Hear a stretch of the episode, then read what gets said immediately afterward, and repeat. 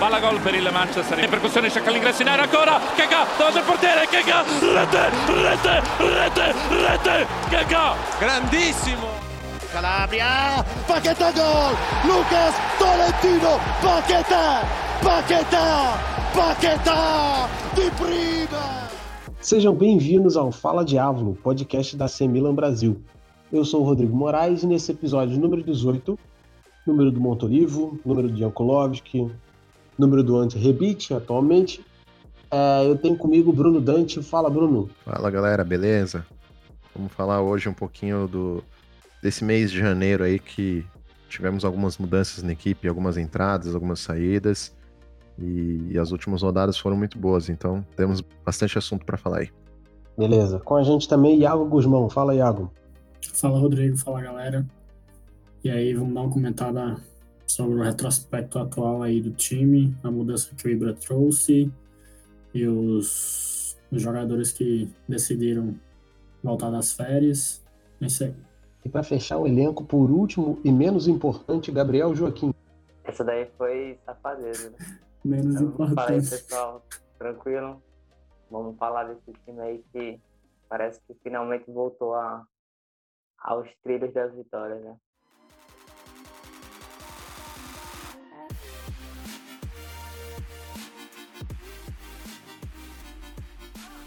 Ibrahimovic. Como não falar do, do Ibrahimovic? Depois de sete anos e de deixar o Milan com 38 anos nas costas, ele volta e o impacto dele é sentido imediatamente após a sua estreia. É, vamos colocar aqui em ordem. Ah, o papo de o Ibra vai voltar, o Ibra vai voltar, sempre existiu e sempre se falou muito, principalmente quando ele foi para MLS, acho que para Los Angeles, se eu não me engano, e o seu contrato tinha acabado em outubro. Ele estava sem jogar um tempo. Depois daquela cacetada de 5 a 0 para a Atalanta, a Boban e Maldini se mexeram e resolveram trazer Ibra de volta. Eu queria começar com o Iago. É, como eu já havia falado no podcast anterior, é, eu torcia pela vinda do Ibra, porque eu achava que o Milan, o time em si, pelo retrospecto que ele vinha, pela, pela forma como ele vinha, ele estava precisando de um, um líder dentro de campo. E se eu não me engano, foi o Blue que deu uma, deu uma entrevista esses dias, dizendo que no primeiro dia que ele veio, ele conversou com, conversou com ele, conversou com, com os rapazes lá do time, já nesse primeiro dia, o próprio Tchalanoglu disse que sentiu uma, esse ar de liderança do, do Ibrahimovic, então eu acho que a, a chegada dele foi positiva. Ele não tá assim, não tá fazendo um milagre, mas eu acho que ele tá fazendo o dele, sabe? Ele tem 38 anos, já não já não jogava numa liga de alto nível há muito tempo, mas eu acho que ele tá conseguindo organizar o ataque, tá conseguindo distribuir melhor as bolas, coisa que o Piontek não consegue fazer. E ele joga na posição do Piontek. Então, eu acho que, em relação ao que a gente estava pensando, que a gente tinha medo que ele poderia fazer, eu acho que ele está dando conta do recado até agora. Eu acho que ele vai dar, vai dar também. Gabriel, para você não ficar por último de novo, uh, para você a vinda dele foi positiva? Você queria a vinda dele? Uh, fala para mim. Não. No podcast anterior eu cornetei a possível vinda dele por causa da idade, por causa da liga que ele jogava, que não era um referencial muito bom para se fazer esse investimento que o Milan estava pensando em fazer.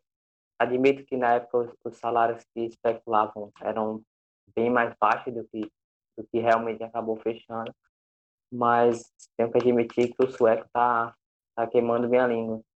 Nunca pensei que é, o time poderia melhorar tanto no aspecto liderança como melhorou com ele nesses primeiros jogos.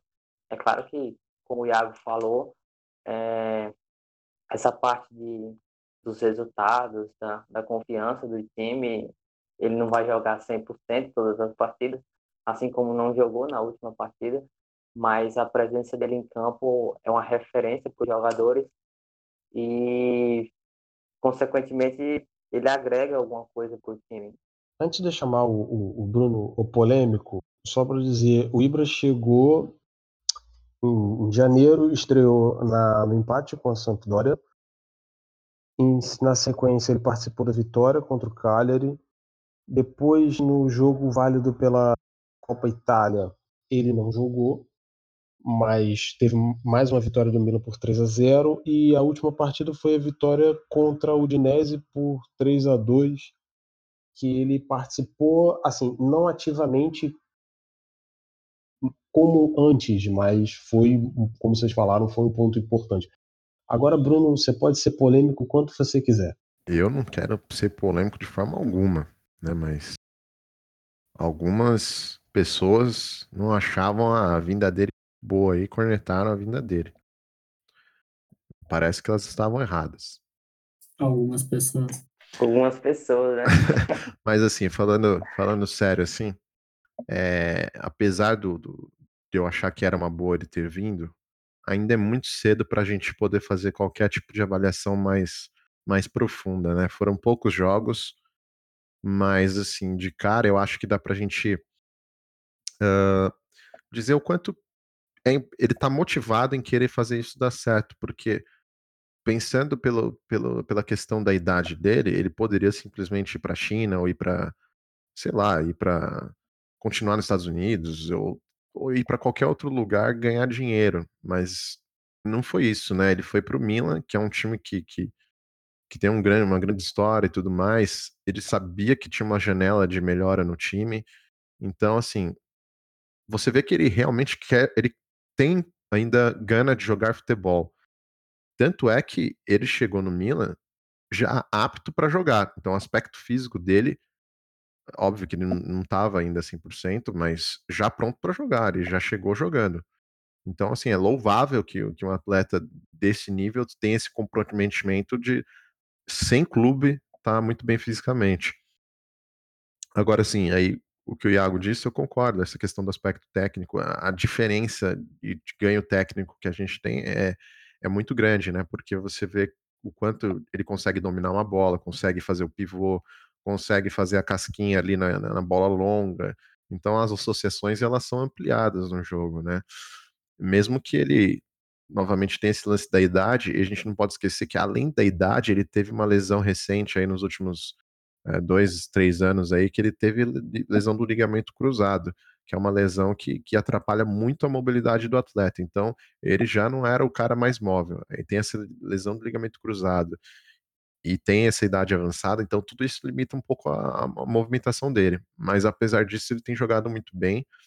E eu acho que a grande diferença tem sido no, nesse ganho de motivação, de liderança, o quanto ele, ele representa um espírito vencedor no time. Tanto é que ele já chegou botando a banca, já pediu pro Piori mudar para dois atacantes, já, já jogando com, com, com o Leão ao lado dele, que eu acho que tem sido aquele que tem mais sido beneficiado nessa história toda é o Rafael Leão, né? Que tem, tem tido um parceiro de ataque, e não só de ataque, mas de carreira, né? Você vê. É, o aprendizado que ele vai aprender. É, o tanto de, de aprendizado que ele vai passar com o Ibra é impressionante também, né?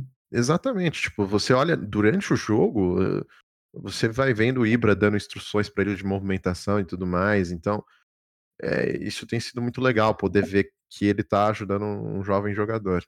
Foi só ele chegar que o Pioli mudou o esquema do time, não sei se para ajeitar ele no time a pedido dele ou ele insistiu que mudasse, mas a verdade é que o time mudou o esquema mudaram algumas peças em campo e o crescimento é, é inegável.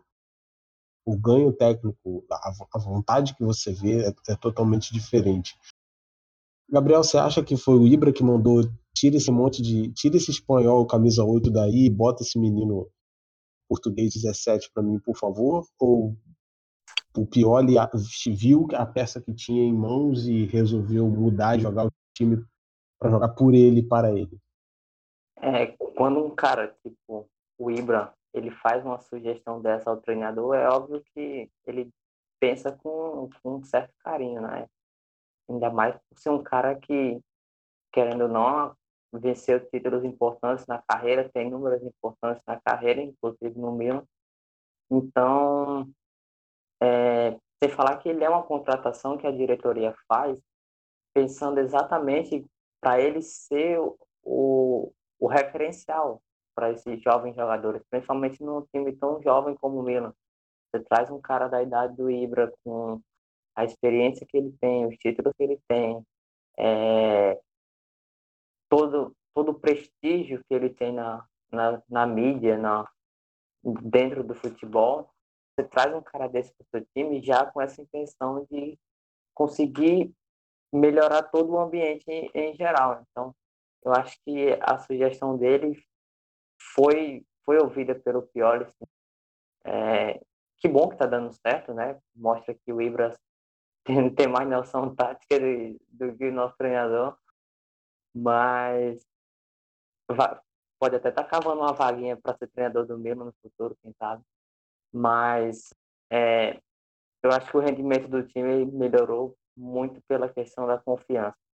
Você viu o Milan que perdia os jogos antes do, do Ibra chegar e era um, era um desânimo, era um, um, uma mentalidade é, cansada, digamos assim, dos jogadores que pareciam fazer a coisa certa, só que a coisa certa não dava resultado. Então, um time que perde, por mais que jogue bem, por mais que faça uma boa atuação, o desempenho todo acaba sendo esquecido. Eu acho que isso estava acontecendo com uma frequência é, muito alta por parte do time do Milan. E quando chega um cara que nem o Ibra, que chama a responsabilidade, que diz, ó, oh, o Ciro vai estar voltado porque eles vão me assistir, eu quero que a torcida vá para me assistir, para ver esse time. Ele passa orientações para os jogadores e tudo mais. Então, os jogadores ganham esse, esse apoio maior para fazer as coisas e, e, consequentemente, o psicológico do time fica mais fortalecido. Eu acho que esse era o maior problema do Milan desde o início da temporada. Cara, é, só me responde rápido. Você acha que a vinda do Ibra foi, na verdade, o último band-aid que o Boban e o Maldini resolveram, resolveram tentar colocar para resolver o problema que eles mesmos criaram a apostar só em um time sem nenhuma figura importante, por exemplo, começar figura importante imediatamente falando, a começar pelo treinador, que era o João Paulo, depois foi o Pioli, nenhum dos dois tem muita relevância no, no, no futebol, enfim, fora da Itália. Você acha que o Ibra foi uma assunção de culpa? Tipo, é, o nosso jeito não deu certo, vamos tentar fazer o que o Gattuso pediu antes de sair, por exemplo? Não tenho nenhuma dúvida. Eu acho que foi, foi, foi um desespero, na verdade, porque antes do jogo contra o Atalanta, é, acho que foi o Massara quem deu entrevista falando que a, as negociações pelo Ibra estavam difíceis, que o Di chegou até a especular que, é, que não ia dar certo, porque o salário estava estava distante ainda. E do dia para a noite as coisas caminharam num ritmo aceleradíssimo. Muito, eu acho muito por conta dessa, dessa questão do, de apostar todas as fichas na contratação do Ibra. O, o Gattuso, quando estava aqui, falou que, que, o time precisava é, misturar a experiência com a juventude, porque estava um time muito novo, só que sem jogadores experientes. Eu acho que Maldini, principalmente o Maldini, porque ele já estava no time antes do Boban, ele percebeu isso, né? Coisas precisavam, algumas coisas precisavam ser revistas, porque você não, não, não mantém um, um, time naquela situação, na crise que o Milan estava, porque aquele 5 a 0 poderia ser o estopim de uma, de uma crise interna muito grande. Especularam até que o grupo Elliot cogitava demitir o Maldini antes da, da temporada acabar, e você vê um, um momento daquele, você precisa de, alguém, de algum jogador cascudo, aquele jogador que diga, não, ah, tá tudo errado, mas eu garanto que eu, no vestiário eu vou resolver. E esse jogador era o Ibra, então. É, foi uma, uma atacada meio que desesperada, mas ao mesmo tempo que tinha um, tinha um certo grau de, de chance de dar certo, e o Maldini sabia disso. Tanto mas é que... eu, eu, fico imaginando os caras assim, tipo, tomou 5x0 da Atalanta. Eu imagino a reunião com o Gazidis, assim, tipo, cara, libera a grana aí que fudeu, velho. Na boa. É... Libera... Tomamos 5 tipo, da Atalanta, tipo... os caras tão desanimados. O Tchalhanoglu tá é. depressivo, o Susso tá triste. Então dá um, dá, um, dá um jeito nesses caras aí, entendeu? Tipo, deve ter sido um. tipo, fudeu, mano. Se a gente não contrata esse cara aí, vai, vai, vai a vaca vai pro brejo. O projeto do grupo Elliott de não investir em jogadores com mais de 30 anos foi pro brejo. Você traz um cara com 38, entendeu? Então, eu acho que foi exatamente isso que o Bruno falou. O Maldini deve ter chegado pro Gazidis, ó, dane-se o projeto do grupo Elliott, que é que eles, que eles queiram jovens, mas o time nessas condições, se continuar investindo só em jovens, não vai a lugar nenhum. O time nessas situações, cara economizando dinheiro, foi, foi isso que o, o Maldini, com toda elegância, olho verde, chegou lá e falou com o terninho dele. Porra, o time desse jeito e você jogando Candy Crush com meu dinheiro. Vocês pensando no INSS, né? Na Itália deve ser INSS também? Deve, deve, deve, provavelmente. Claro, É com os, certeza. os caras não, os cara não querem botar o velhinho pra trabalhar, pô. E aí teve que apelar pro Ibra. Ah, mas se você pegar assim, tipo, mesmo o Ajax, que é um time conhecido por ter jogadores jovens, na, na temporada que eles foram sem- semifinalistas da Champions, tinha o Blind e tinha o, o Tadic, que eram jogadores experientes para dar esse, esse contrabalanço, assim. Então, não dá para ter só jogador jovem. Sim. Mas, taticamente, Bruno, você que é o nosso mestre da prancheta, a- as alterações do Pioli foram pro Ibra ou do Ibra pro Pioli ou do Pioli pro Ibra? Como Sinceramente, eu, eu acredito que, que o Ibra tenha sido um, um fator preponderante nessa mudança. Eu acho que vai, o, o próprio Pioli já devia imaginar e cogitar jogar com dois atacantes, porque muitos, inclusive, citaram no podcast anterior que o Ibra rendeu melhor quando ele tinha parceiros de ataque do que quando ele era um homem isolado, sozinho. Então eu imagino que o Pioli já tinha isso em mente. Mas depois do 4-3-3 contra Sampdoria e o 0 a 0 eu acho que o Ibra deve ter chegado lá e, e falado no ouvido lá, "Ô, acelera aí, Pioli, vamos, vamos, vamos tentar jogar com o Leão junto comigo. Eu não duvido, não. E eu acho que, como o Gabriel falou, quando, um- quando um cara desse nível, com essa experiência, fala uma coisa como essa, eu acho que o treinador tem que ouvir, sim, porque é muita experiência e talento ali. Ele Então, sabe o que tá falando. Ele é, sabe o que tá exatamente. falando. Exatamente. Então, Pô, então assim, a- ele falou no ouvido do careca, ô careca. No próximo jogo você pega aquele menino da camisa 7 que parece uma calopsita e bota em campo? É, a- a- aí, aí, aí assim, o Susso tava triste, né? Então, é, ele parecia, sei lá, cara, uma fruta murcha, entendeu? Então, é...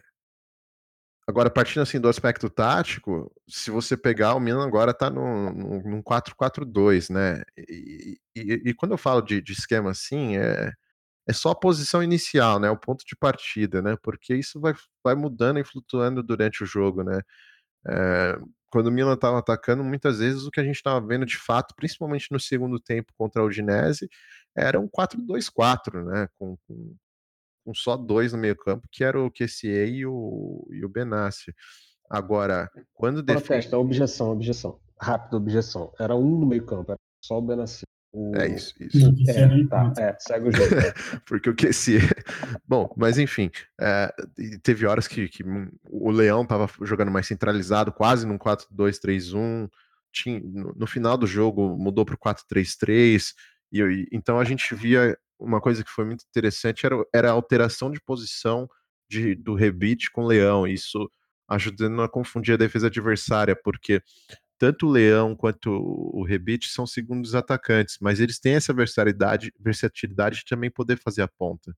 Então, é- é uma novidade tática, mas de fato o funcionamento do time não mudou, é o mesmo, né? Então, não é uma grande mudança. Mudou do 4-4 4-3-6 para as 4-4-2, mas assim, a mudança do comportamento do time é a mesma. Se me permitem um comentário maldoso, eu acho que o, o Leão só foi escalado naquele 4-4-2 porque o Ibra teve pena, porque no, no jogo contra a Sampdoria ele não jogou nada, só perdeu o gol e o Ibra chegou umas três vezes nele lá, abraçou ele, apontou, e parece que ele chorou depois que o jogo acabou.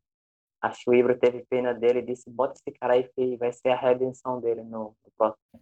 Mas, mas não, não, não só pena, né? Que, tipo, acho que o cara treina no dia a dia, você vê quem tem talento, né? E às vezes o cara até viu algum potencial ali, né? Então, eu acho que eu acho que em relação ao, ao Leão, aconteceu, aconteceu o que o Gabriel disse mesmo.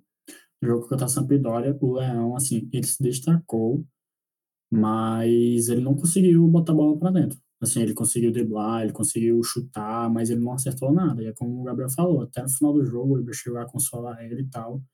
Mas acho que aí cai muito na questão onde o Bruno falou também. Que, assim, esse cara treina todo dia. Então, não é novidade pra gente que o Leão tem, tem talento. O cara tem talento, ele é veloz, ele é ágil.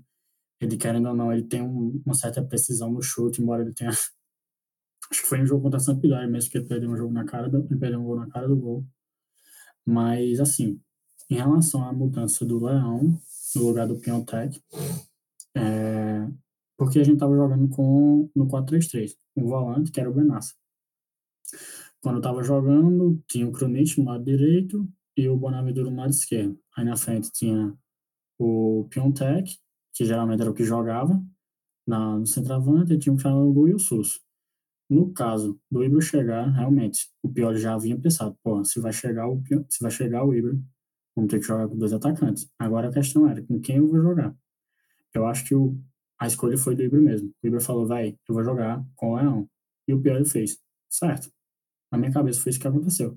Só que em relação ao SUS, na meia direita, acho que o SUS já vinha mal há muitos jogos. Muitos, muitos, muitos jogos. E, para ser bem sincero, há uns jogos atrás, cara, o Castilheiro, a gente nem. Eu, pelo menos, assim, eu ficava pensando, pô, o Castilheiro tá por onde? O Castilheiro tá vivo?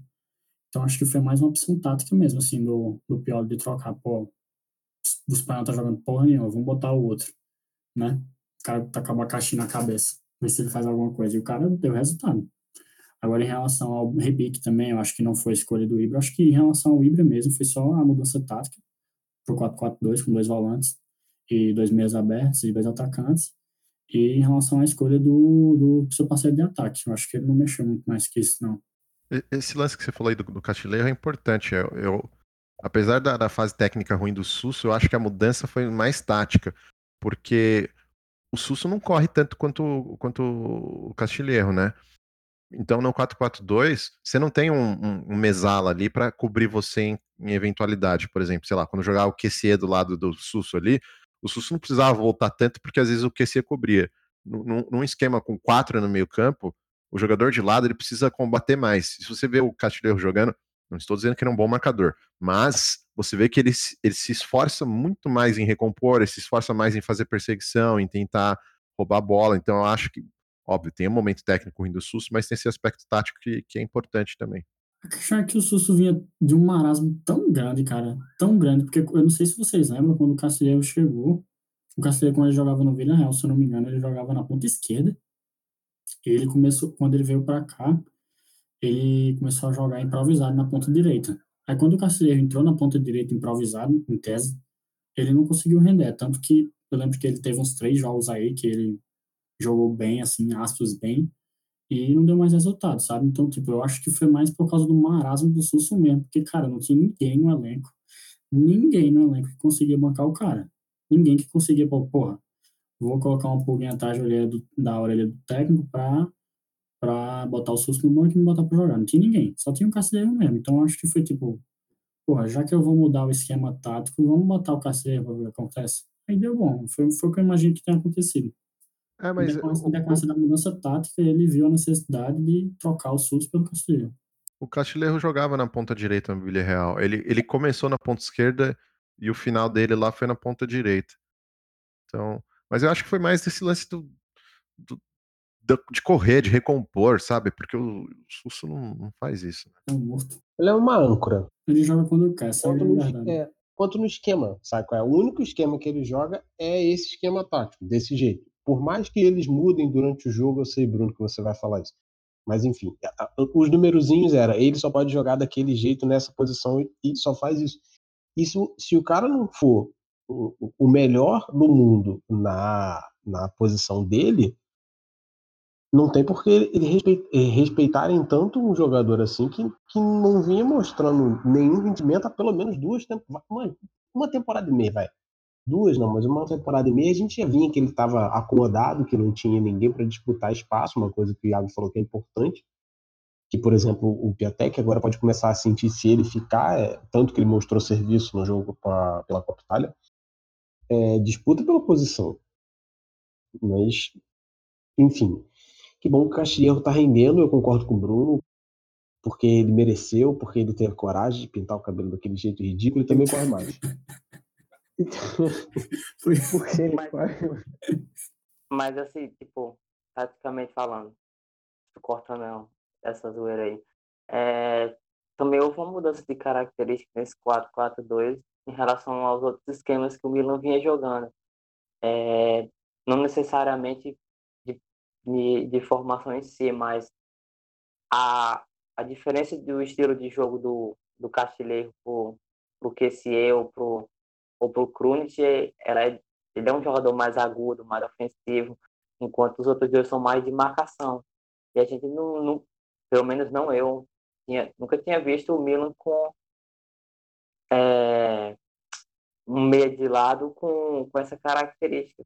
Praticamente a parte da marcação sempre foi daquele, daquele meia de lado, seja o Kessier, seja o Bakayoko, quando eu estava aqui. E o Pioli, ele testou um jogador de, de ofensividade, um jogador com características mais é, remodeladas, digamos assim. De ponta mesmo, né? É um ponta. É um ponta que tá É, jogando. Era o que eu tava pensando. Era, era, era um, é um 4-4-2 que soa muito como um 4-2-4, né? Essa é a grande verdade. Não, é, é isso. É isso que eu, foi isso que eu comentei, né? Tinha horas do jogo 4-2-4, né? É, porque, na verdade, ele é um ponta. E ele volta para recompor no momento da marcação. É, é isso. Não, não acho que a gente tem que encarar ele como um mesala, sabe? Um jogador que joga pelo meio, mas um, um pouco mais pelaquela faixa quase na lateral. Não, ele é um, essencialmente é um ponta, né? E aí, aí eu acho que eu tenho que concordar com o Gabriel. É, um, é uma audácia um pouco maior do, do, do Pioli em, em, ter um esquema com, com, com ponta num, num, meio de campo com quatro jogadores, entendeu? Então. E com que se ainda mais, né? É, isso aí é um outro assunto.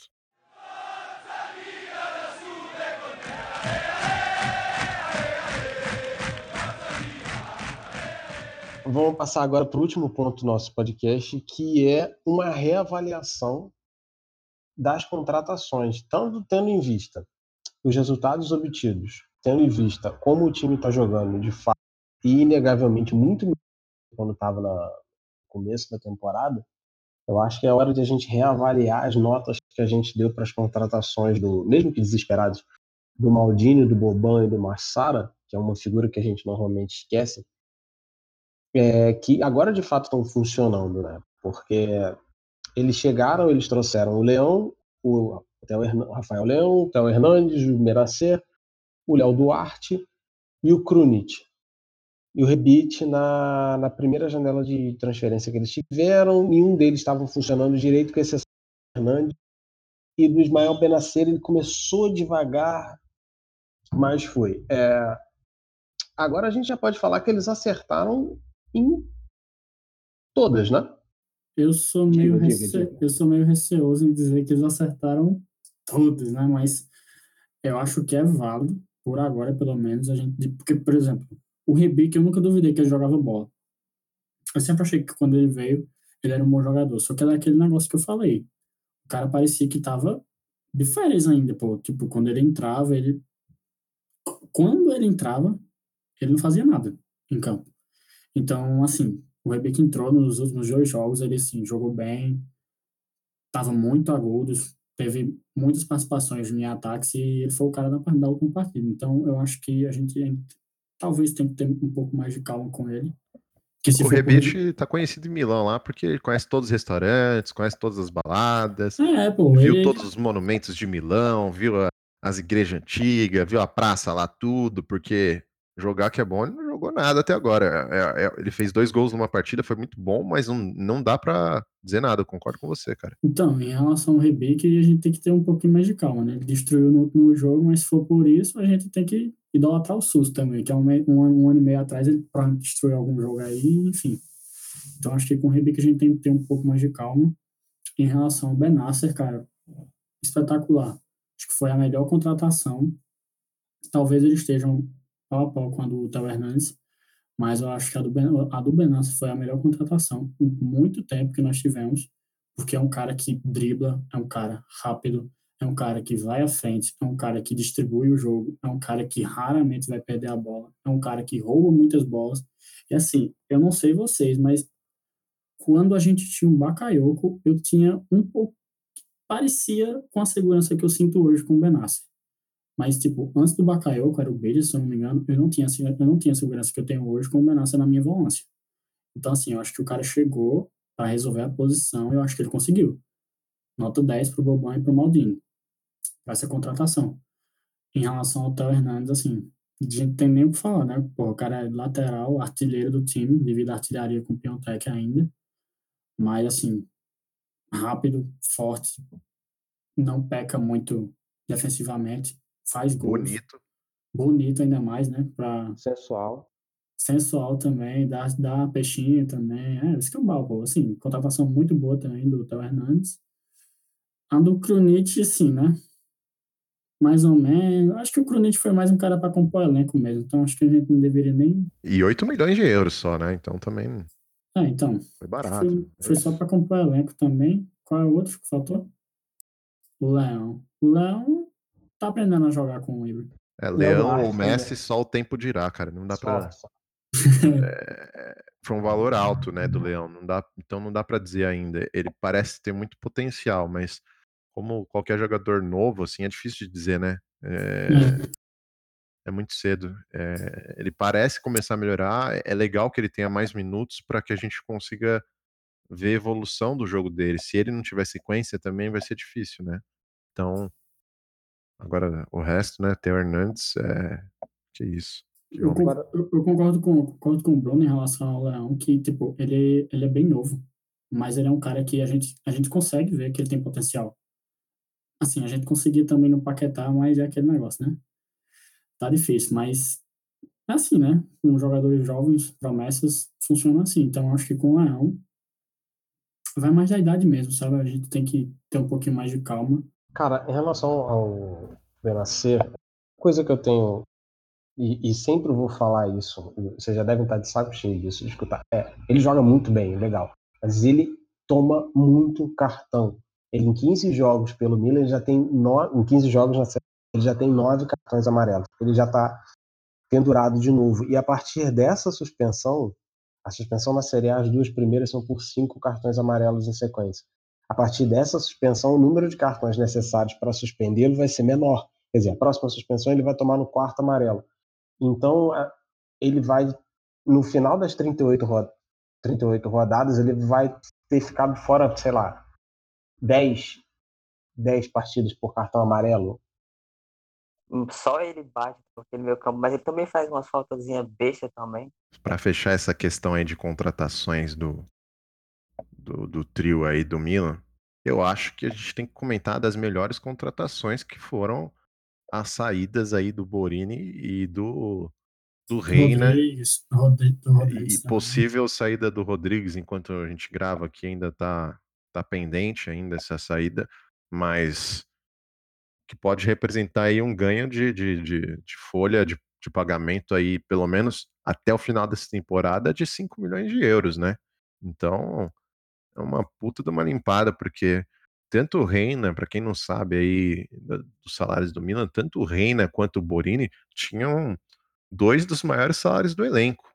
O Reina ganhava, é, só para completar a informação, o Reina ele ganhava 3 milhões e meio para ser reserva e o Borini ganhava 2 milhões e meio. Quer dizer, 6 milhões só os dois. Isso o salário bruto, né?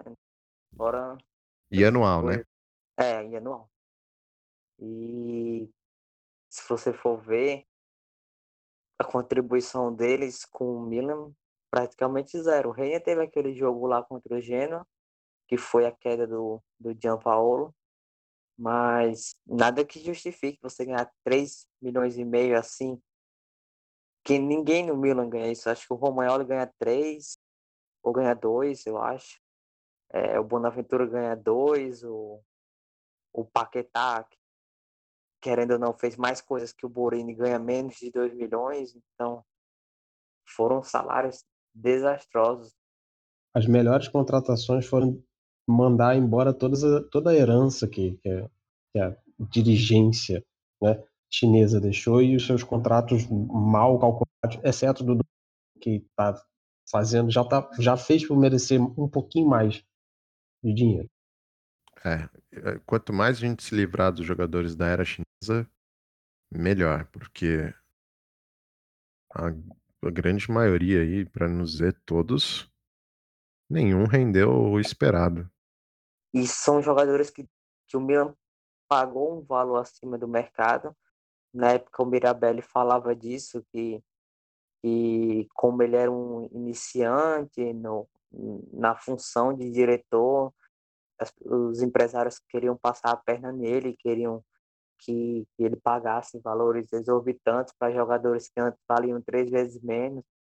E ele acabou pagando o preço inflacionado por esses jogadores. O Milan tem dificuldade para vender. Viu agora com o Reina, com o Borini, que vão sair de graça praticamente. Não que tenha um peso muito grande, eles foram comprados por um valor quase de graça também mas que o Milan acabou inflacionando tanto o valor do jogador, como o caso do André Silva, que é difícil de vender também, o Tcharanoglu, que é difícil de vender, quanto o salário, como é o caso do Rodrigues, que está um embate grande com o PSV, com o Fenerbahçe, porque o Rodrigues ganha muito no Milan, então ele tem que abrir mão de uma parte do salário para jogar nesses times. É, o Bilha também, ninguém quer o Bilha porque ele tem um salário de, se não me engano, 3 milhões de euros e ninguém paga isso por um jogador de 30 e poucos anos, só o Milan. É complicado essa situação de mercado. Ah, eu concordo quando você fala que é, a saída desses caras é, é o melhor mercado para o Milan, porque você está se livrando de uma, de, uma, de uma folha que é altamente pesada, de jogadores que rendem muito pouco e que possuem baixo valor de mercado. Então, se é para sair no prejuízo, que você sai agora e, e futuramente você tenha uma folha melhor, um projeto financeiro mais estável. E isso tudo, é, na minha opinião, é uma preparação para uma futura venda, mas eu acho que isso é, é assunto para outro podcast. Mas vou plantar Sim, essa sementinha aí. Mais uma venda? Tá bom, tá bom. Só para fechar o mercado do Maldini, o mercado do Maldini, do Massari, do, do Boban é ótimo. Enfim, é, agora em janeiro eles trouxeram Bremovic, se livraram do Reina por empréstimo, trouxeram o Begovic, que ganha bem menos como empréstimo também para suprir a vaga de terceiro goleiro, e o Kiaer para defesa, já que o Léo Duarte se lesionou, acho que vai ficar mais quatro meses fora de ação, não é, Gabriel? Você que tem a ficha médica de todo mundo na cabeça. Ficaram quatro meses depois da cirurgia. Foi em dezembro. Dr. House Milan, né? Foi, é. Ai, é, foi, foi, é isso mesmo. Um problema no calcanhar, né? Já é antigo esse problema dele. Ele teve uma inflamação, eu acho, quando ele jogava no Flamengo. O Léo Duarte, apesar de novo, ele tem um histórico de lesões que não condiz com a idade dele, né? Aproveitando esse espaço aqui, já que está falando de contratação de um Milan, eu acho que foi uma indicação do Serginho. O pessoal falou isso depois que foi o Serginho quem disse ao Maldini que tinha um zagueiro no Brasil que era muito bom. Sinceramente, eu acho a contratação do Léo Duarte um, uma jogada de empresário. Né? Não vejo assim nexo. Não acho que que fosse o um investimento certo. Ele tinha um histórico de lesões, ele vinha de crítica da torcida do Flamengo. É, eu acho que foi a única bola fora do Maldini nessa, nesse mercado. É, falando em investimento ruim aí, a gente acabou não comentando, né? O Caldara saiu isso, também, né? Isso, isso, tá faltando para fechar a lista. O Caldara voltou para a Atalanta por empréstimo oneroso com direito, com opção de, de contratação definitiva. É, é uma saída aí que vai ajudar a folha de pagamento também, né? Mas tem uma, recomp... tem uma cláusula de compra da Atalanta, acho que de 15 milhões de euros. Mas eu ouvi dizer que existe uma cláusula de recompra do Milan. Não sei se essa informação procede. procede. Checaremos, checaremos. Procede? Nossa, nossa procede. fonte confirma. o empresário dele falou no, no programa do Dimásio, mas não disse os valores não, ele disse só que, que o Milan tinha uma cláusula de recompra.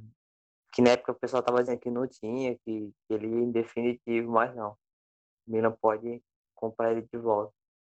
Mas, sinceramente, eu vejo mais clima, né? O cara já, já foi para Atalanta. A primeira foto dele é mostrando a logo da Liga dos Campeões, assim e postou um agradecimento no Milan, mas disse, ainda colocou um, mas eu precisava voltar para casa no final. Se lasque para lá, o Cotrone já fez gol em cima dele, já, já a humilhação já tá grande. Tá olha, bom. olha, olha o ódio, olha o ódio da pessoa. olha, é, a gente não falou também, o Cotrone foi embora, todo mundo sabe. É, acho que olhando saídas e, e, chegadas, ainda que faltem alguns dias para o fechamento da janela de transferências de janeiro, dá para fazer um balanço bem positivo para por enquanto da, da, da gestão do, de, de Maldini, Boban e, e, Massara, por enquanto, não dá? Um... Em, em, relação a, a, a, mercado, acho que sim. Em relação a técnico. Tá melhor que estava antes, né? É, exatamente. Tá melhor que estava antes. Em relação ao mercado, sim. Mas com pior eu não sei ainda. Mas eu não tava falando do Piori, não. Eu tava falando do Gianpaolo, que que foi um erro de, de, de, de, planejamento, né? É... Eu acho que é muito disso. Tipo, o Milan espera que, que um treinador qualquer pegue esse time e dê um jeito. Eu acho que tem que ser mais como o Liverpool foi. Você olha um treinador de ponta, você diz: esse é o cara que vai comandar a minha equipe. E tem que aceitar que a primeira temporada dele pode não ser como, como se imaginava. E e, e ele vai fazendo o mercado que ele desejar, e se o clube avaliar que está indo no caminho certo, tem que dar continuidade. Então, com essa reclamação, a gente encerra aqui o episódio 18. Eu sei que por vocês a gente ficava mais umas três horas falando besteira, falando piada ruim, principalmente Gabriel e Bruno, nossa. Mas a gente precisa fechar. Eu agradeço vocês que escutaram até agora, aguentaram todas as nossas abobrinhas e lembro vocês que o nosso podcast, que ainda não tem a quantidade de episódios que eu gostaria por semana. Ele está disponível no Spotify, no Deezer, no Apple Deezer, no Apple Podcast, no SoundCloud e no seu agregador de podcast favorito. Queria agradecer vocês de novo. Obrigado e até o próximo Fala Diabo.